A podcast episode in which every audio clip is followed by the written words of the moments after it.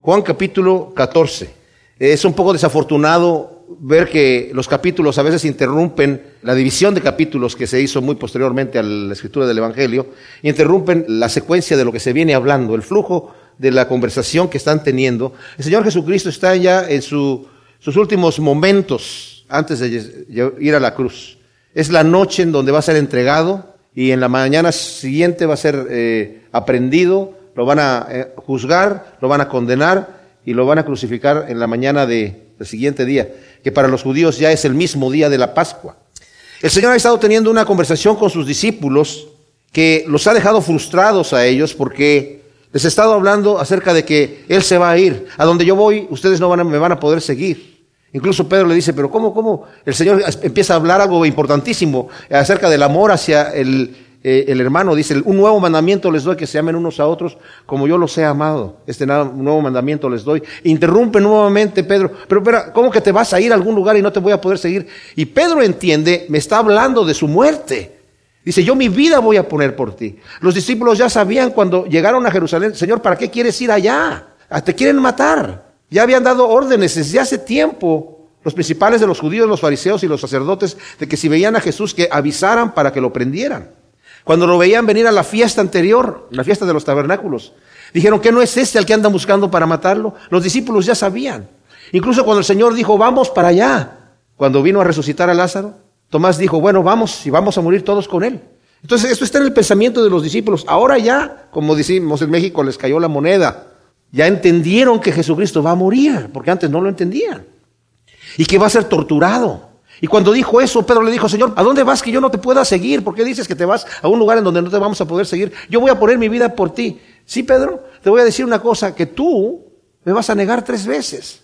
Y, dice, no, yo no te voy a negar. Y nos dice el Evangelio de Marcos que incluso los demás discípulos le dijeron también, nosotros tampoco te vamos a negar. No, les dice el Señor, todos ustedes se van a escandalizar de mí y me van a abandonar, porque escrito está, heriré al pastor y serán dispersadas las ovejas. No, Señor, vamos a estar contigo. Todas estas tribulaciones están en la mente de los discípulos y los están aturdiendo. Están en un grave conflicto. Su maestro, del cual han estado dependiendo constantemente, hasta para Pedro, hasta para pagar el impuesto para comer, para todo, dependían de él. Era el maestro con el cual vivían por todos los años que estuvieron con él, los últimos tres años del ministerio del Señor.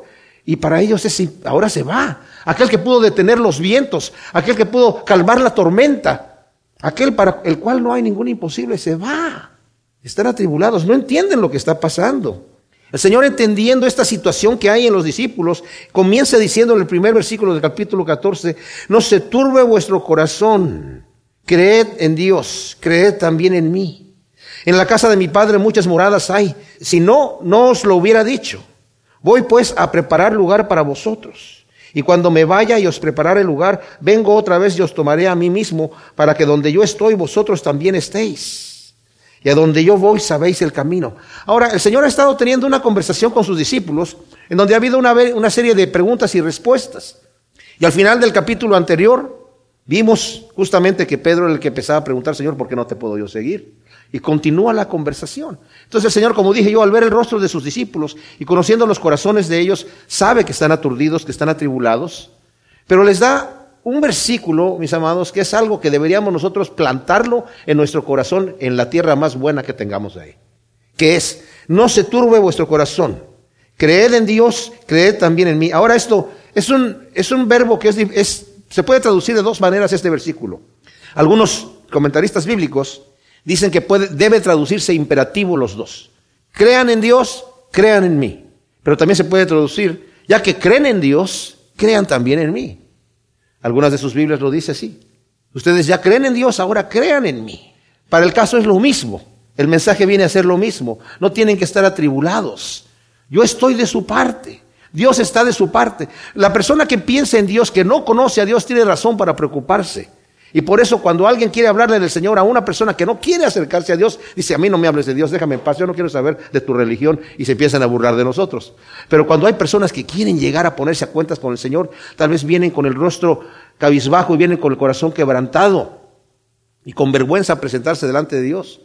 Pero para los que ya le conocemos, que hemos sido perdonados, el pensar en Dios, el acercarnos a Dios es un confort, es un buen momento. Así que no se turbe tu corazón. Tú crees en Dios, cree en mí, cree en mis promesas, cree que el Padre te ha amado de tal manera que me ha enviado a mí a morir por ti y cree que yo estoy dando mi vida por ti porque yo te amo. Y como lo va a decir más adelante el Señor en el capítulo 15, un nuevo mandamiento os doy, lo vuelve a repetir, que se amen unos a otros como yo los he amado. Y nadie tiene mayor amor que este, que el que pone su vida por sus amigos. Yo estoy poniendo mi vida por ustedes. Ya no los voy a llamar siervos o esclavos, los voy a llamar amigos, porque ahora son mis amigos.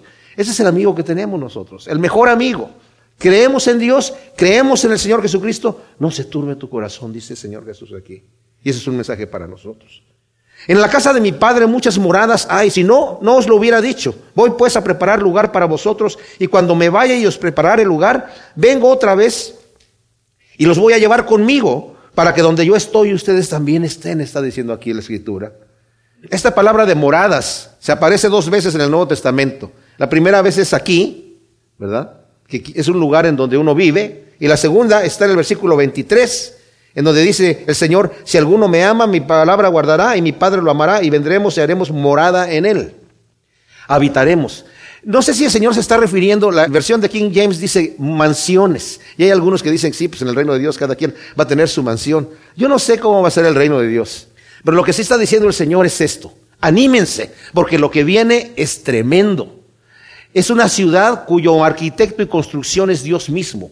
Vamos a estar con el Señor. Hay algunos intérpretes de la Biblia que piensan que el Señor nos va a enviar a cada uno a un planeta, una cosa así, o algún lugar en el universo, porque muchas moradas hay. Yo no sé si hay otros lugares habitados, y no, no, no creo que se refiera a eso. El Señor habita en, en todo el universo y vamos a habitar con el Señor. Lo que sí sabemos es que Apocalipsis nos habla de una ciudad, la Nueva Jerusalén, preparada para nosotros. Y esas son las cosas que dice la Escritura, en esas cosas debemos de pensar. No son cuentos de hadas, mis amados, es la realidad. La gente que no cree y la gente que rechaza a Dios se van a llevar la sorpresa. Mira lo que me perdí a pesar de que yo supe que existía. Por incrédulo. Dice, pero ustedes ya saben a dónde voy y saben el camino. Y le dice Tomás, Señor, no sabemos a dónde vas. ¿Cómo podemos saber el camino? Jesús le responde y le dice, yo soy el camino y la verdad y la vida, nadie viene al Padre sino por mí. Ahora, cuando dice esto aquí, el Señor dice, yo soy el camino, el único camino. ¿Por qué digo el único camino? Porque dice, nadie viene al Padre sino por mí. El camino hacia Dios fue quebrantado por el hombre, de manera que un ángel guardaba la entrada al paraíso para que el hombre no pudiera tomar del árbol de la vida y vivir para siempre. Pero Cristo viene y da su vida por nosotros. De manera que ahora, según nos dice Hebreos 10, 19 al 20, que Cristo es, por medio de Cristo tenemos entrada ahora, y ahora la vida que tenemos y el camino que ha abierto, Él lo ha abierto con su sangre para que nosotros entremos nuevamente a tener relación con el Padre. Él es el camino. Esto del único camino lo voy a tocar en un, momento más, pero quiero hablar de esto. El, lo que hace el Señor a través del sacrificio que Él tiene, de la obra que Él hace, el Señor nos libra de la culpa y de la corrupción, de la culpa del pecado por el derramamiento de su sangre y de una vida corrupta por medio de la santificación de su espíritu. Fíjense que esto es importante, porque hay gente que cree, yo solamente tengo que venir delante de Dios a que me perdone mis pecados y ya estamos listos. Lo que suceda de aquí en adelante, no hay ningún problema. Ya mí estoy asegurado para entrar en el reino de Dios. ¿Así? ¿Ah, ¿Sí? No, sin santidad nadie verá al Señor. Y es la obra que el Espíritu Santo hace. Y lo vamos a ver aquí que es importantísimo. La obediencia también. El Señor va a hablar mucho, mucho aquí acerca de la obediencia. Y es la labor que el Espíritu Santo hace en nosotros. Dice, yo soy el camino, yo soy la verdad. La ley y las ordenanzas que antes habían estado escritas eran sombra de lo que había de venir. El cumplimiento viene en Cristo. Aún las fiestas solemnes, los sacrificios que había por el pecado con los animales, todo esto viene a cumplirse en Cristo en su sacrificio por nuestro pecado. Él es la verdad. Y Él es la vida. Le dijo el Señor a Marta, yo soy la resurrección y la vida. El que en mí cree no morirá eternamente. Tenemos vida en Jesucristo. Ahora dice aquí, nadie viene al Padre sino por mí. Cuando hablé de la vida, perdón, también quiero decir que la Biblia nos dice también en Colosenses 3 que nuestra vida está escondida en Cristo Jesús. Dice, nadie viene al Padre sino por mí. Él es el único camino verdadero al Padre, al verdadero Dios. La gente dice, hay muchos caminos para llegar a Dios. No se ha cerrado. ¿Cómo que Cristo es el único camino? Cuando hablamos de que Cristo es el único camino, mira, podemos decir que Cristo es bueno, que Cristo es un camino a Dios y la gente va a estar contenta con nosotros. Pero en el momento que nosotros digamos, no hay ninguna otra manera para llegar al Padre, al Dios verdadero, más que a través de Jesucristo. Ahora digo al Dios verdadero, porque muchas personas van a agarrar otros caminos para llegar a un Dios. Y los va a llevar a un Dios. Pero no es el Dios verdadero, es un Dios falso. Es un Dios que realmente no es Dios. Por eso es un Dios falso. El único camino para llegar al Padre es Jesucristo. La gente nos van a decir, pues eso es muy obtuso, eso es muy intolerante, tienes la mente muy cerrada. Pero mis amados, la verdad es intolerante. La verdad es intolerante. La compañía de teléfonos es intolerante. Si uno no mete los dígitos en el orden y en el valor apropiado, y la cantidad apropiada, no lo van a conectar con la persona. No puede decir, pero eso es intolerante. Sí, porque esa es la verdad. La verdad es intolerante. Tiene que ser así. La verdad va en una sola dirección. No va en muchas direcciones. No es tu verdad y mi verdad. La verdad es una sola. Y como el ejemplo que he puesto, si llegara aquí algún animal ponzoñoso y nos pica y estamos a punto de morir y de repente llega un médico y dice, señores, aquí tengo el antídoto para ese veneno. Es el único antídoto que hay. Pero ¿cómo que es el único antídoto? Está usted muy cerrado, muy obtuso. Es que es el único que hay. Sí, pero antídotos hay miles de antídotos. Sí, pero para esto que ustedes tienen, si se quieren librar de este veneno específico, tienen que utilizar este antídoto y no hay otro. Y lo mismo, el único camino al Padre es Jesucristo. El Señor dijo, Padre mío, si hay otra manera, si, tú puedes hacer todas las cosas, si es posible. Fíjense lo que dice el Señor Jesucristo en su oración en Getsemaní. Padre mío, para ti todas las cosas son posibles, por favor que pase de mí esta copa, si es posible. Ya dijo que todas las cosas son posibles. Y luego dice, si es posible, pase de mí esta copa. Mas no sea como yo quiero, sino como tú quieres. Esa oración de Jesucristo la podemos ver de dos maneras. Como que el Señor le estaba diciendo, Señor, si es posible, y a lo mejor tiene la posibilidad de que pase de mí esta copa, y yo quisiera que pasara esa copa, pero ¿sabes qué? No se haga como yo quiero, mejor como tú quieres. Es que yo quiero que no, que no pase la copa. No, pues entonces me la tomo. Pero había otra posibilidad. La verdad es que no era posible para Dios pasar la copa. Fíjense lo que estoy diciendo. Era imposible para Dios. ¿Hay imposibles para Dios? Sí hay imposibles para Dios. Pero que no es el Todopoderoso, sí es el Todopoderoso. Pero Él se ha puesto limitaciones de cosas que Él no puede hacer. Dios no puede mentir.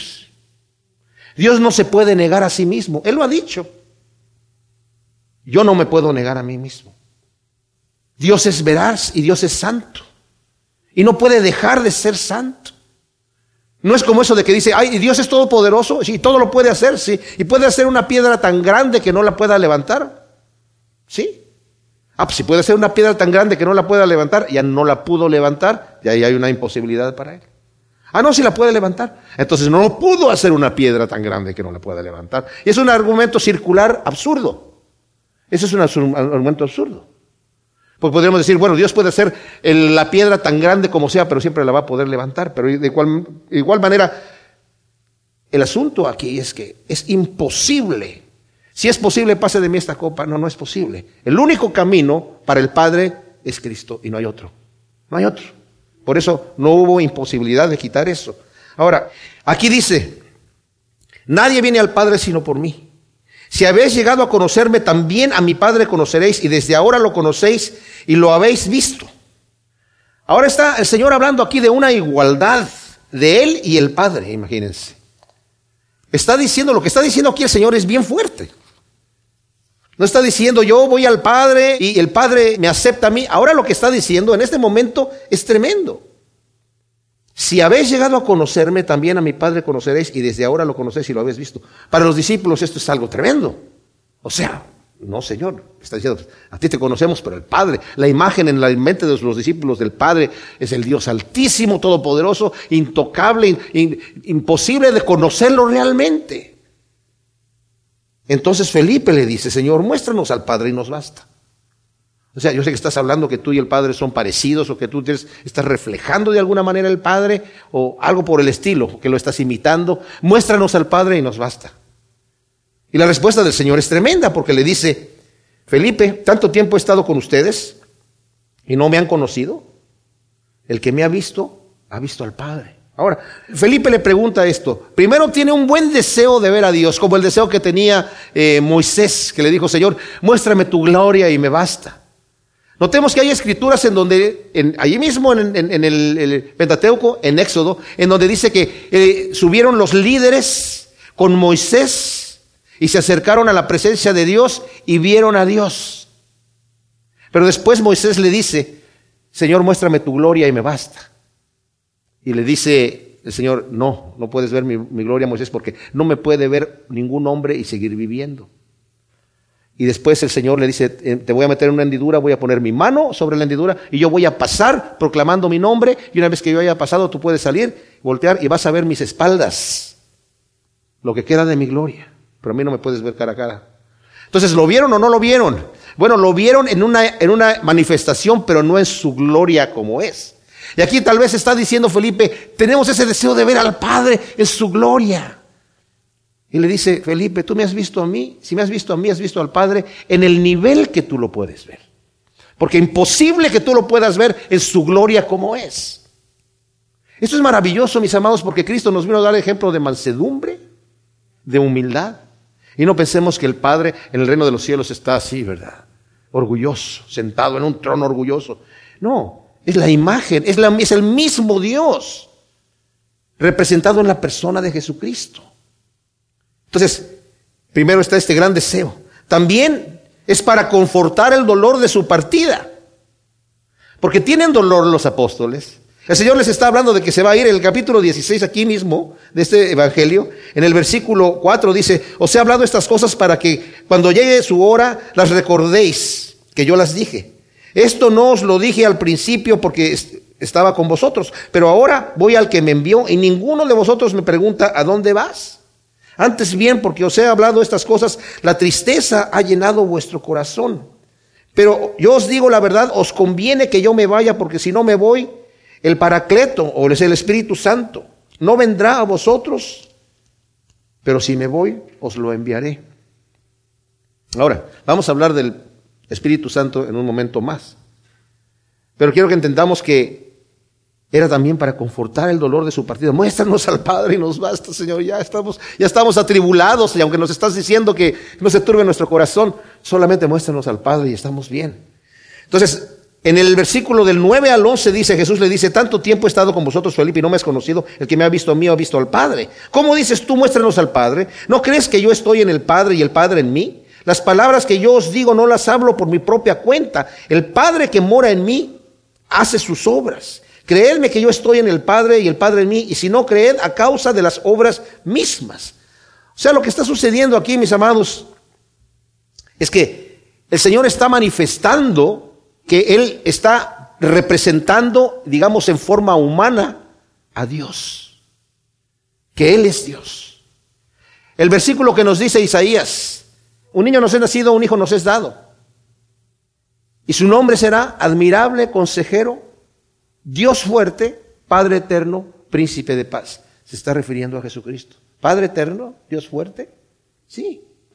Como dices, las obras que yo hago, dice el Señor, no son mías, son del Padre. Lo que yo hablo, no hablo mis palabras, hablo las palabras del Padre. Ya les había dicho antes, antes a los judíos. Si no me creen a mis palabras, créanme por las obras que estoy haciendo. Pero ellos no quisieron creer. Ahora se lo está diciendo a sus discípulos. ¿Les parece dura esta palabra que yo les estoy diciendo que yo soy? Y el Padre y yo uno somos. Está, esta palabra que el Señor está diciendo aquí es tremenda. Porque yo le diría, por ejemplo, a los musulmanes, ustedes dicen que Jesús es un profeta, ¿sí? Y un profeta podría decir una mentira. Pues sí la puede decir, pero si la dice es un falso profeta, ¿verdad? Y si Jesús dice yo y el Padre uno somos, Mahoma no se atrevió a decir eso. Lo que está diciendo el Señor aquí es algo tremendo.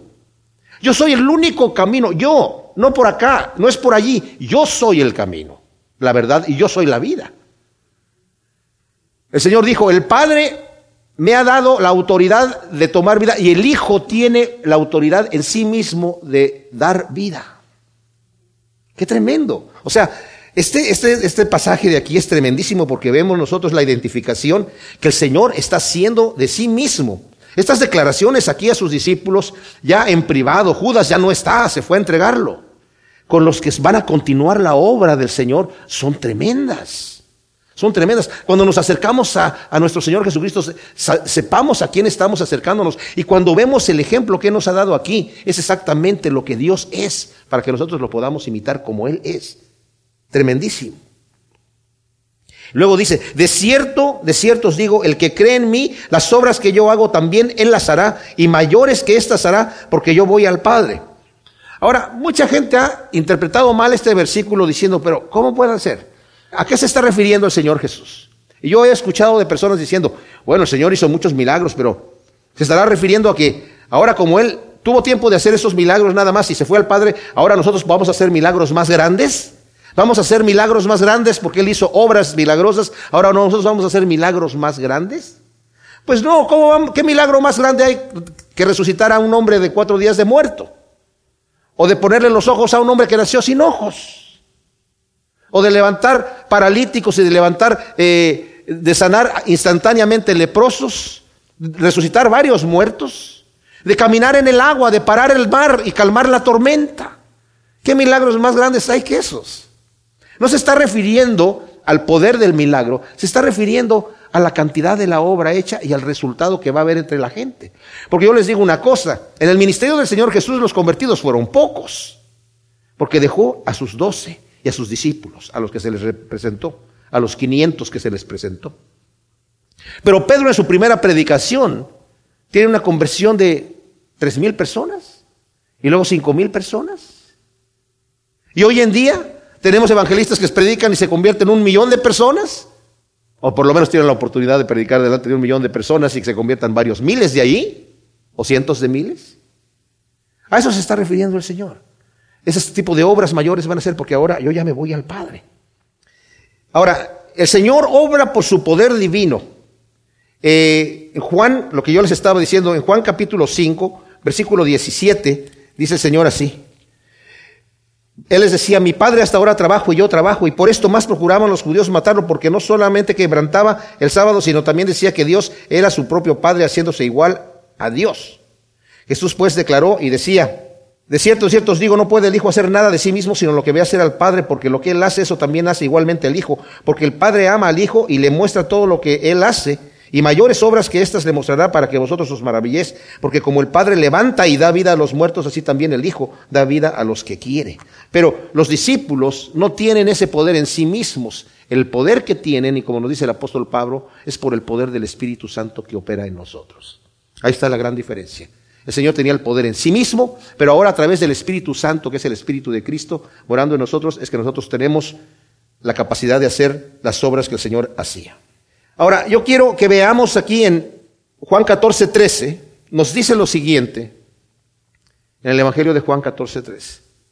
El Señor está hablando con sus discípulos en una plática, mis amados, que es como una, digamos, es un retiro espiritual para los discípulos cortito en donde les, en pocas horas les está dando instrucciones, que incluso el Señor les dice, lo que les estoy enseñando ahora a ustedes no lo van a poder llevar, pero lo van a llevar después. El Espíritu que yo voy a enviar, el Paracleto, les va a enseñar todas las cosas y les va a recordar lo que yo les hablé, porque nadie estaba tomando nota ni nadie estaba grabando la conversación, ¿verdad? Pero el Señor hace esto.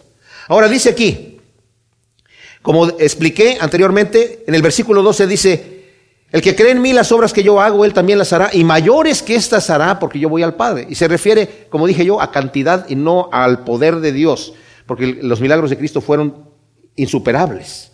Pero luego dice en el, el versículo 13, y todo lo que pidáis en mi nombre, eso haré para que el Padre sea glorificado en el Hijo. Si algo me pedís en mi nombre, yo lo haré.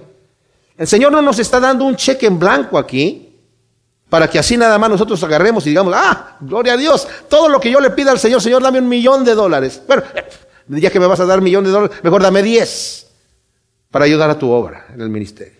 Todo lo que pidamos al Señor en tu nombre, se lo haré. Si algo me pedís en mi nombre, yo lo haré. Wow. Pero Dios no nos está dando un cheque en blanco. Incluso aquí lo que nos dice en Juan, también en Juan 16, 23, lo vuelve a repetir. En aquel día no me preguntaréis nada, de cierto, de cierto os digo, que todo lo que pidáis al Padre en mi nombre os lo dará. Está hablando en el día en donde el Señor se manifieste a sus discípulos a través del poder del Espíritu Santo. Ah, tremendo. Y luego en Mateo 18, 19 dice, en donde dos o más se reúnan en mi nombre y pidan algo, yo lo haré. Ah, pues ahí está la clave, ¿verdad? Nada más traemos a dos o más personas y oramos por la misma cosa y ya estamos listos. En Santiago capítulo 4, versículo 3 dice, pedís y no recibís porque pedís mal. Pedís para gastar en tus deleites nada más. Pides para ti mismo. Entonces no te sorprendas que si estás pidiendo, no recibes porque estás pidiendo para ti mismo.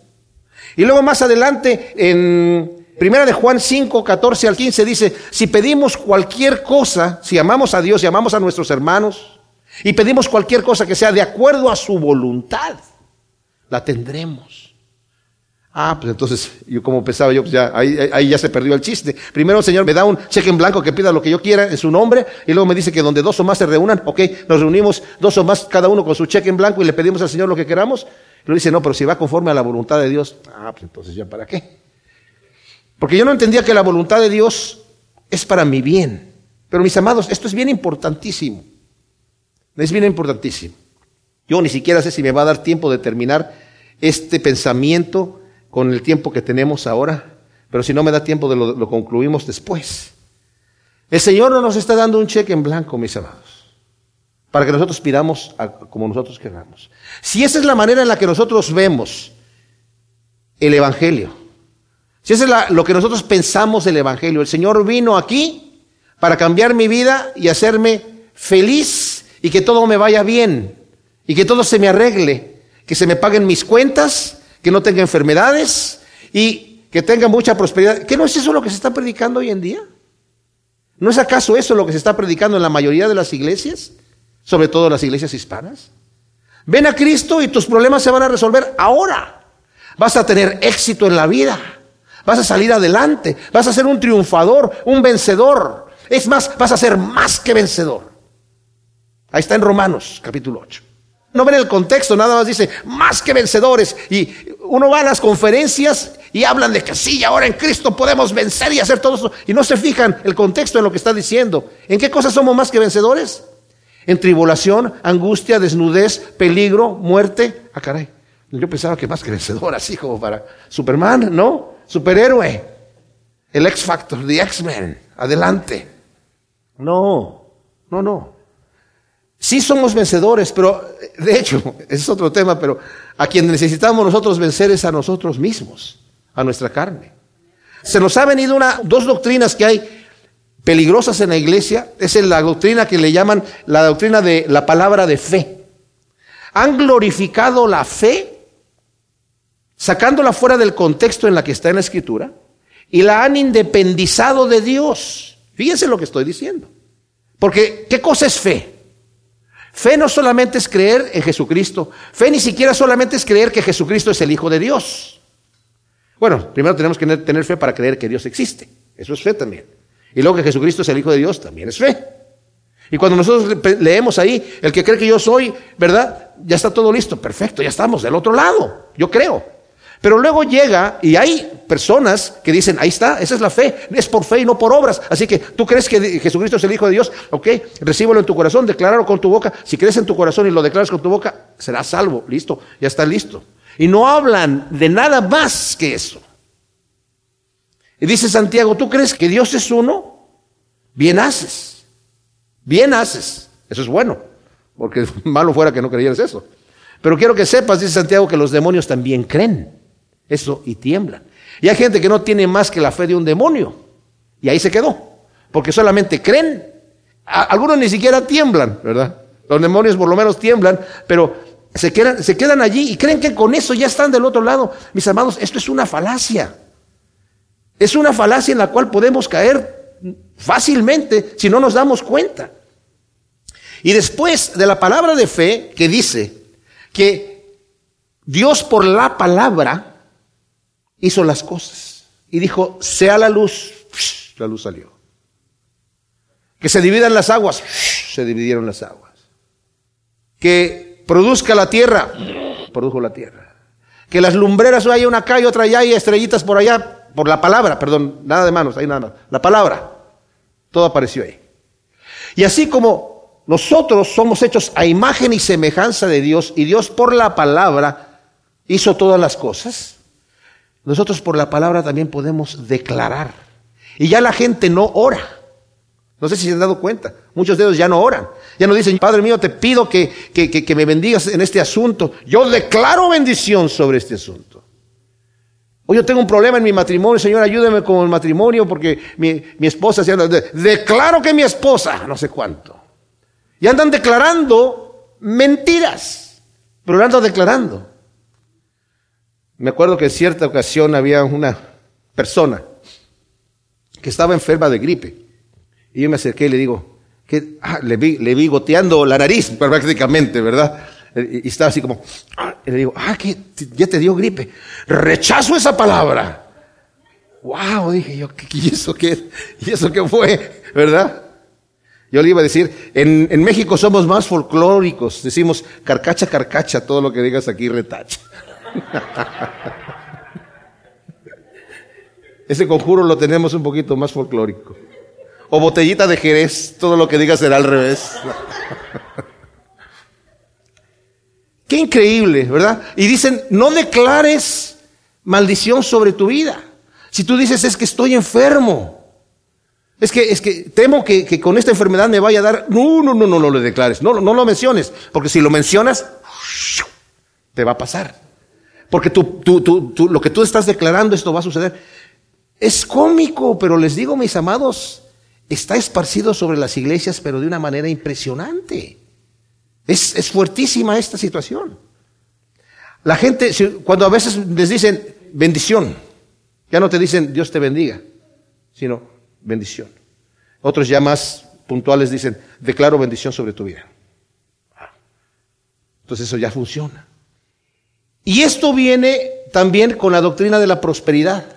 Fíjense que con esto de declarar yo así con mi boca, de esta manera, estoy yo tomando el control de mi vida.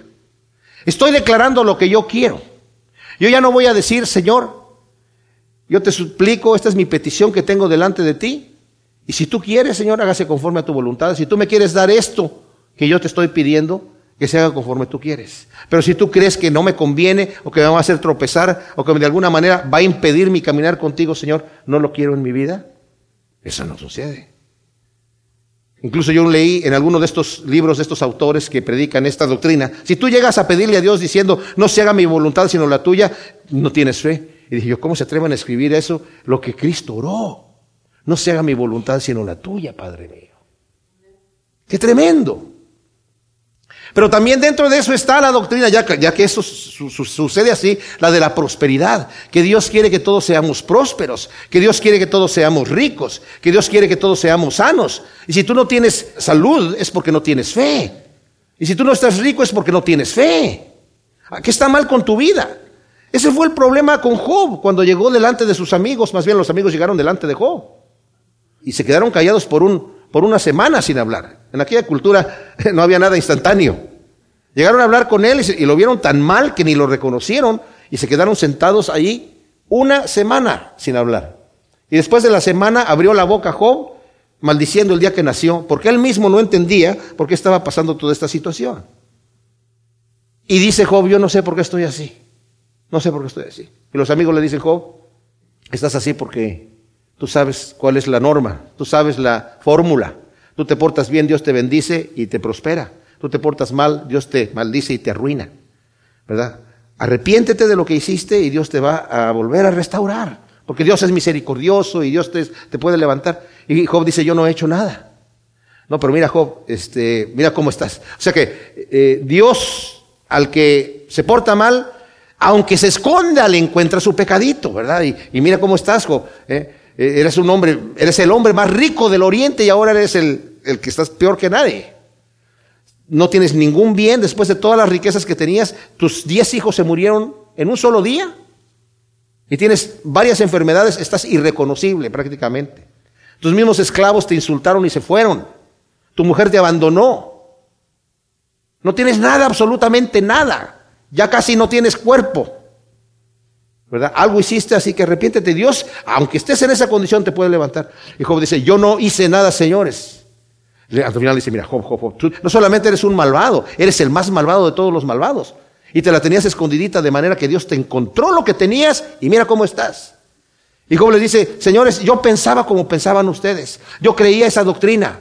Yo le decía a los jovencitos, llegaba al parque y les decía, jovencitos, vengan para acá, siéntense aquí, les voy a enseñar algo. Miren, pórtense bien y Dios los va a bendecir y los va a prosperar. Pórtense mal y Dios los va a arruinar.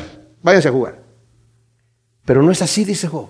Dense cuenta que hay gente que es malvada y se muere en sus riquezas. Se muere con riquezas, tranquilo, sin que nadie lo moleste, y le deja a sus hijos tremendas riquezas y vivió toda su vida en lujos y en banquetes. Y hay gente que es justa y que padece necesidad. Vean esa realidad. Pero sus amigos ciegos no veían la situación, siguieron condenando a Job hasta el final. De manera que Job dijo, yo quisiera que Dios hablara conmigo y que me respondiera por qué me hizo lo que me hizo, por qué estoy en la condición en la que yo estoy. Quiero que tener ese encuentro, pero no, va, a ser, no va a ser posible. ¿Cómo voy a yo hablar con Dios? Y, o si Él me quiere preguntar a mí algo, que me pregunte. Yo le contesto lo que quiera. Pero yo quiero saber por qué estoy en esta condición. Ya que sus amigos no le dan respuesta, solamente al final los deja casi callados prácticamente, el Señor se aparece en un torbellino. Él le dice a Job, Job, vamos a platicar tú y yo. No, dice Job, ya no, Señor. No, sí, tú querías platicar conmigo, ¿verdad? Y me querías hacer unas preguntas, pero yo te voy a hacer unas preguntas primero. Y yo creo que lo que el Señor le estaba diciendo, yo quiero saber si tú tienes la mente para entablar una conversación de ese calibre conmigo. ¿Tú quieres saber el porqué de mis acciones? Ok, Job, yo nada más quiero ver a ver qué, si, si nos podemos comunicar al nivel. Dime cómo está la Tierra suspendida en el espacio. ¿Por qué mide lo que mide? ¿Por qué tiene la cantidad de agua que tiene? ¿Por qué, ¿Por qué hice yo a los animales que hice? ¿Cuál fue el objetivo de los animales? ¿Por qué hice los grandes monstruos marinos? ¿Por qué hice yo a la cabra montés que casi nadie la ve? ¿Por qué yo hice que el águila volara tan alto y pusiera sus, nidos hasta allá arriba? ¿Cuál es la razón por la cual yo hice eso, ¿Por qué hice yo piedras preciosas que están escondidas en la tierra que nunca nadie las va a sacar? ¿Por qué hay animales en el fondo del mar que nunca nadie los va a ver? ¿Por qué hice yo esas cosas, Job? ¿Por qué hice yo un animal como el avestruz, que es un animal que no tiene entendimiento? Que cuando pone sus huevos los pone en, la, en la arena, no sabiendo que el pie los puede pisar. Y cuando nacen sus polluelos los desconoce, no saben que son de ella. Los desconoce, no sabe que son sus propios hijos. Yo hice ese animal sin entendimiento. Job, ¿por qué haría yo un animal sin entendimiento? Y Job le dice, no, Señor, pues yo no, te puedo contestar esas cosas. ¿Y saben qué? El Señor no le dice por qué le dio las pruebas que le dio. No le responde. Porque no le puede responder. No le puede responder. Cuando Moisés le dice al Señor, yo no quiero ir delante de Faraón, Moisés era tartamudo. Dice la palabra de Dios que Moisés antes de salir de Egipto, huyendo después de que mató al egipcio, era un hombre poderoso en palabra y en obra. Era un hombre que tenía confianza en sí mismo y era un hombre poderoso en palabra. Pero la humillación de los 40 años que estuvo en el desierto, no en el desierto con el pueblo de Israel, sino en el desierto allí cuidando ovejas, fueron tan angustiantes, tan deprimentes y tan humillantes para Moisés que quedó tartamudo. Tenía problema con el habla, nos dice la palabra de Dios. Y le dijo al Señor, Señor, yo, no puedo ir a Faraón hablando así, sí, no puedo. Y el Señor le dice, ve porque yo voy a estar contigo. No, Señor. Y le dice, Moisés, ¿quién hizo a los tartamudos? ¿Quién hizo a los mudos? ¿Quién hizo a los ciegos? ¿Quién hizo a los locos? ¿No soy yo? Y si nos preguntamos, sí, ¿y por qué, Señor? ¿Por qué los hiciste? ¿Tenemos acaso nosotros una respuesta? No la tenemos. No la tuvo Job, no se la pudo dar el Señor. El Señor lo bendijo. El Señor tuvo un propósito en la vida de Job. Ahora en la escritura tenemos nosotros, mis amados, luz en el Nuevo Testamento que nos dice que las pruebas vienen para nuestro beneficio, para producir virtudes en nuestra vida. Virtudes que no se obtienen de ninguna otra manera. El Señor sabe eso. Dice Pedro, vuestra fe tiene que ser probada como se prueba el oro. El oro, ¿saben cómo se prueba? Como la plata también se va refinando, se va cada vez fundiendo y se mete a temperaturas fuertes para que salga la impureza a la superficie. Y el, el platero que está allí trabajándola está sacando las impurezas literalmente hasta que pueda ver su rostro reflejado en la plata. Y el Señor es lo que quiere hacer con nosotros, ver su rostro reflejado en nuestras vidas. Como dice Romanos 8, hasta que lleguemos a la estatura de Cristo Jesús, a la imagen. Ahora, el Señor no le responde a Job eso, como no se lo puede responder tampoco a, a explicarle a Moisés. Y como no nos lo puede explicar a nosotros, entonces nosotros, en nuestra ignorancia y torpeza, creemos que Dios quiere que toda la gente esté sana.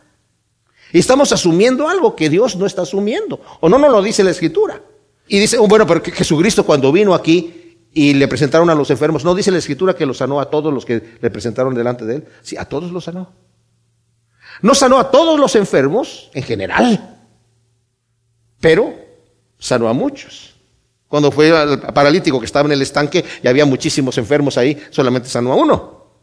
Solamente se fijó en uno. Le pudo haber dicho a todos, váyanse para aquí a su casa, porque ya todos quedaron sanos. Pero tomó a uno. Los pudo haber sanado a todos. Pero a todos los que les ministró, los sanó. No hay ninguno que se fue sin sanarlo. Pero los apóstoles no hicieron eso, fíjense. Sanaron mucha gente. Pablo no sanó a Timoteo de su enfermedad en el estómago, le dio instrucciones de cómo debía comer.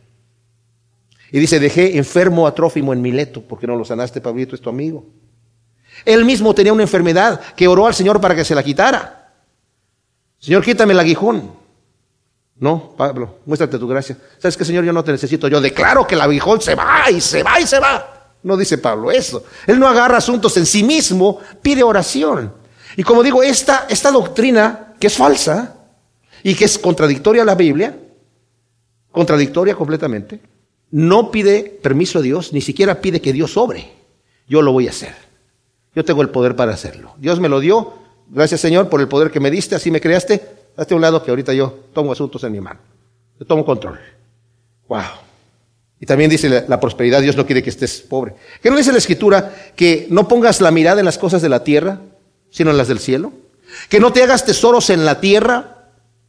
¿No dice la escritura que donde esté tu tesoro va a estar tu corazón? Si estás declarando puras cosas prósperas materiales para ti aquí, ¿en dónde está tu tesoro? ¿Estás sometiendo tu vida? Ahora volvamos a Romanos 8 donde dice, ¿qué me separará del amor de Cristo? ¿Tribulación?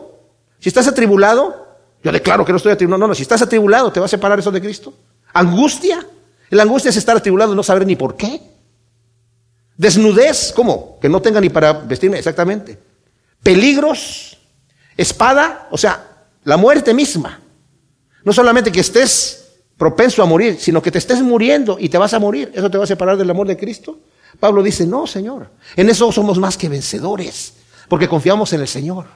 Y somos más que vencedores no porque somos mucha cosa, somos más que vencedores por medio de aquel que nos amó. Por lo cual yo estoy seguro, dice Pablo, que ni la muerte, ni la vida, ni lo alto, ni lo bajo, ni ángeles, ni potestades, ni ninguna cosa criada podrá separarme del amor de Dios que es en Cristo Jesús, Señor nuestro. ¿Por qué? Porque tenía su vida entregada. Estoy juntamente crucificado con Cristo en la cruz. Ya no vivo yo, vive Cristo en mí. Ya no es mi voluntad, es su voluntad. Lo que ahora vivo en la carne, lo vivo en fe es lo que Él quiera. Es, maestro, tú ordenas, yo hago, y lo que me suceda no se va a turbar mi corazón, ni va a tener miedo. Si yo creo en ti, creo en el Padre, creo en ti, creo en Dios, y someto mi vida para que tú hagas lo que tú quieras conmigo. Y por nada estéis afanosos, nos dice en Filipenses, sino que sean llevadas tus peticiones delante de Dios. Y la paz de Dios va a guardar tu corazón, no porque se te resolvió el problema, porque qué tal si Dios no quiere que te se resuelva el problema. Si tienes que pasar todavía por esa misma prueba. Como le dijo a Pablo, bástate mi gracia. Ok, Señor, tú sabes lo que estás haciendo. Y no pensemos es que a mí el Señor no me escucha. A él sí lo escuchó porque oró por la misma situación y a él sí lo bendijo y a mí no me bendijo. A veces las bendiciones no son lo que pensamos. ¿Se acuerdan cuando estaba eh, Jacob peleando con el ángel toda la noche antes de encontrarse con su hermano Esaú? Nos dice Génesis y que estuvo peleando toda la noche y al final ya llegaba la madrugada y el ángel ya se tenía que ir. Y le dice, no te voy a dejar, le dice Jacob, hasta que me bendigas. Y el ángel lo tocó en su muslo y quedó cojo. Esa fue la bendición. De manera que cuando llegó Esaú le dice, ¿cómo estás, Jacob? Bendecido. ¿Verdad?